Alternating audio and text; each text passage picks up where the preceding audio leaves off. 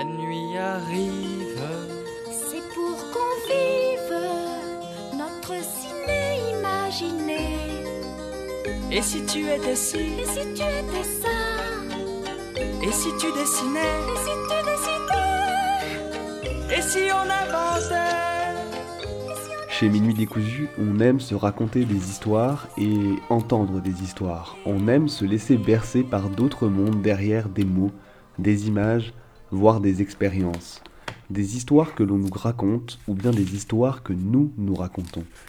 Il n'y a pas si longtemps que ça, Colline nous parlait des histoires qu'on raconte avant de s'endormir. Parmi les dessins de Philippe Corentin, Anaïs Vaugelade et Claude Ponty, entre autres.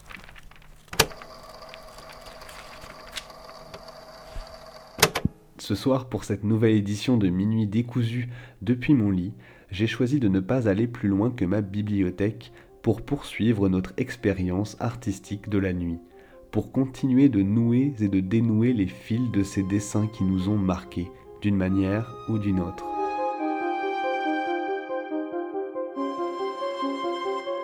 Ce soir, ce ne sont plus des dessins de papier à travers lesquels nous allons voyager, mais plutôt ceux qui dansent sur les écrans de cinéma ou de téléviseur.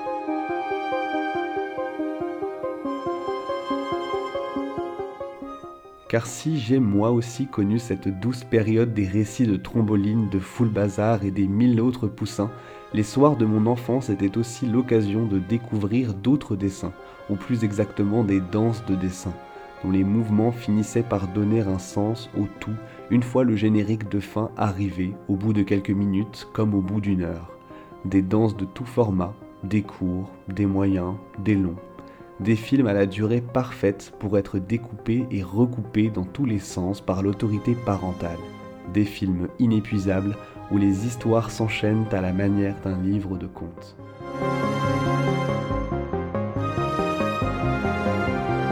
J'ai été attiré par une forme de cinéma qui était assez simple. Enfin, je ne prenais pas ça tellement au sérieux. J'avais envie de faire des films, j'avais envie de les faire d'une certaine façon.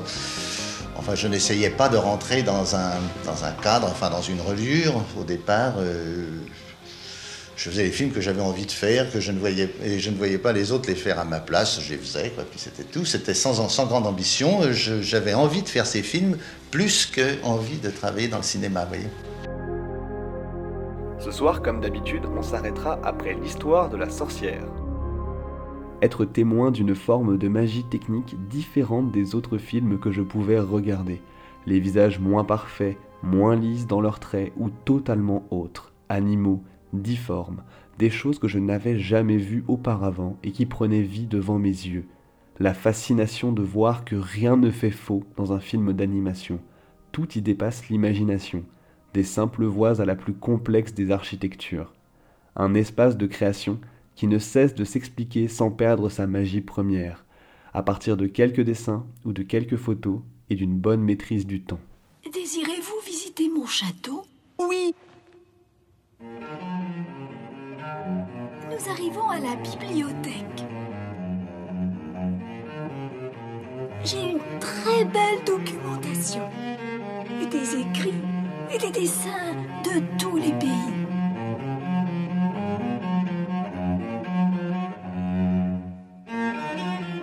Voici la salle de dessin où j'établis les plans de mes mécaniques. L'atelier d'où sortent les quelques machines que vous avez vues. J'ai capté quelques rivières souterraines pour faire tourner les moulins à eau.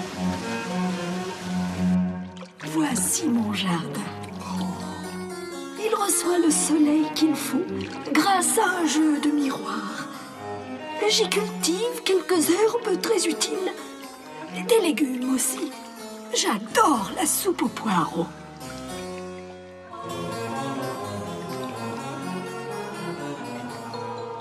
Ce lac est très utile contre les incendies, mais je l'utilise surtout pour l'agrément. Ce n'étaient pas tous les films qui me plaisaient à l'époque.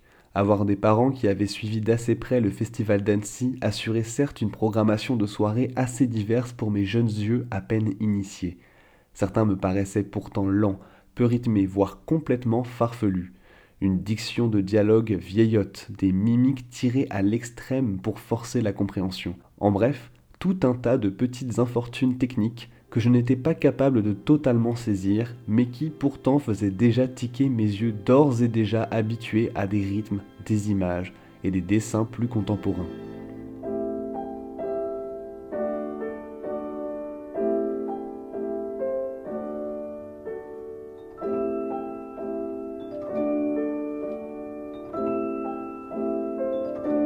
Pour autant, ces instants pouvaient relever d'une forme de rituel où chaque film était l'occasion de retrouver des souvenirs pour les plus vieux et de découvrir de nouvelles formes d'animation pour les plus jeunes.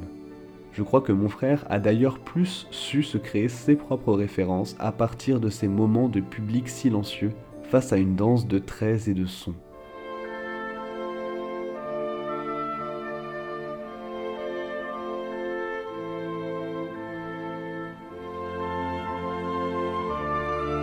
Personnellement, je suis resté accroché à ces imperfections, rebrassant à mon gré les mêmes titres et références que je revois depuis une quinzaine d'années.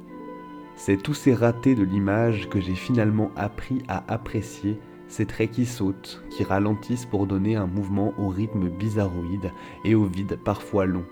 La fascination de l'effet créé par seulement deux ou trois images qui se succèdent en boucle.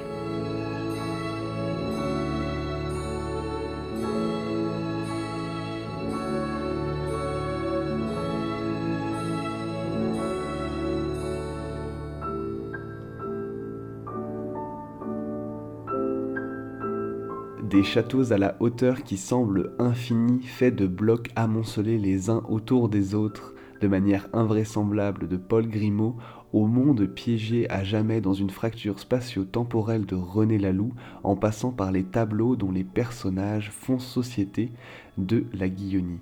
Tous ces mondes qui s'offraient alors à moi avant d'aller me coucher, un espace hors du temps et hors des lignes, ou plutôt un espace où les lignes ne peuvent tenir en place et débordent systématiquement.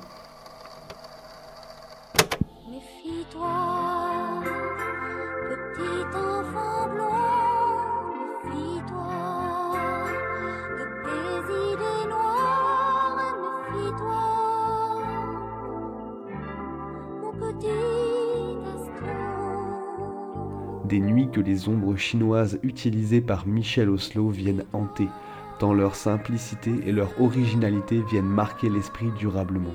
Un espace assez fou d'interprétation et de réinterprétation où les lignes ne viennent que se surimposer à ce que notre imaginaire dicte. Une expérience où plus que pour d'autres types de cinéma, nos sens viennent compléter les successions d'images qui nous arrivent les unes après les autres pour former une sorte de tableau mouvant personnel.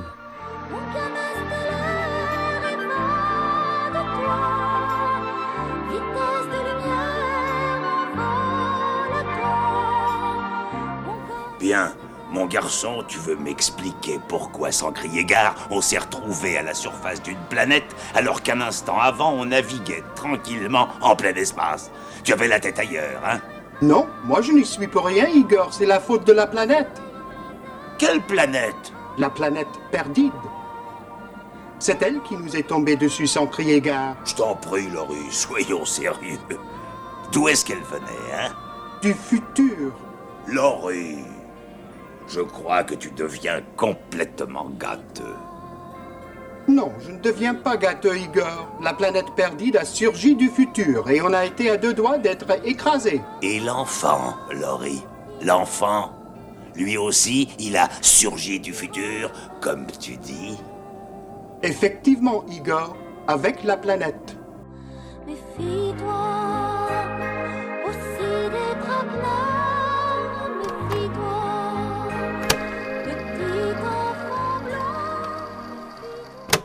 Ce qu'il est fou de constater, après tout ce temps à reboucler sur les mêmes films, c'est de voir que la magie opère toujours. Si le vraisemblable s'accroche à toute fiction, l'expérience du film d'animation cherche plus que tout autre l'illusion du mouvement, le faire croire, le faire jouer, en sautant d'une imperfection à une autre.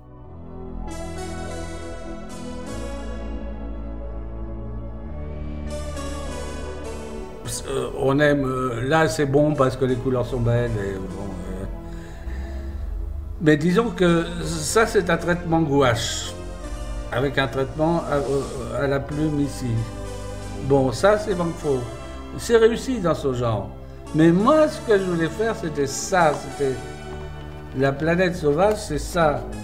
C'est ce graphisme euh, compliqué, riche, euh, avec des couleurs euh, complètement raffinées, pastel, mélangées avec des bleus, des rouges, des,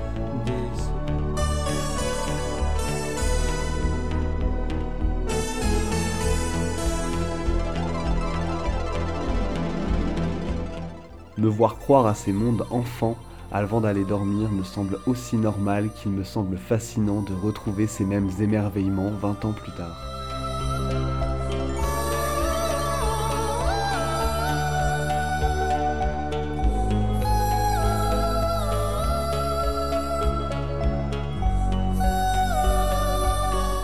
Confinement oblige, ce n'est pas les moments qui manquent pour relancer les films, ceux qui donnent la banane, ceux qui nous rendent pensifs, ceux qui nous font peur, ceux qui nous font vibrer, ceux qui nous emportent et ceux qui convoquent des vieux souvenirs.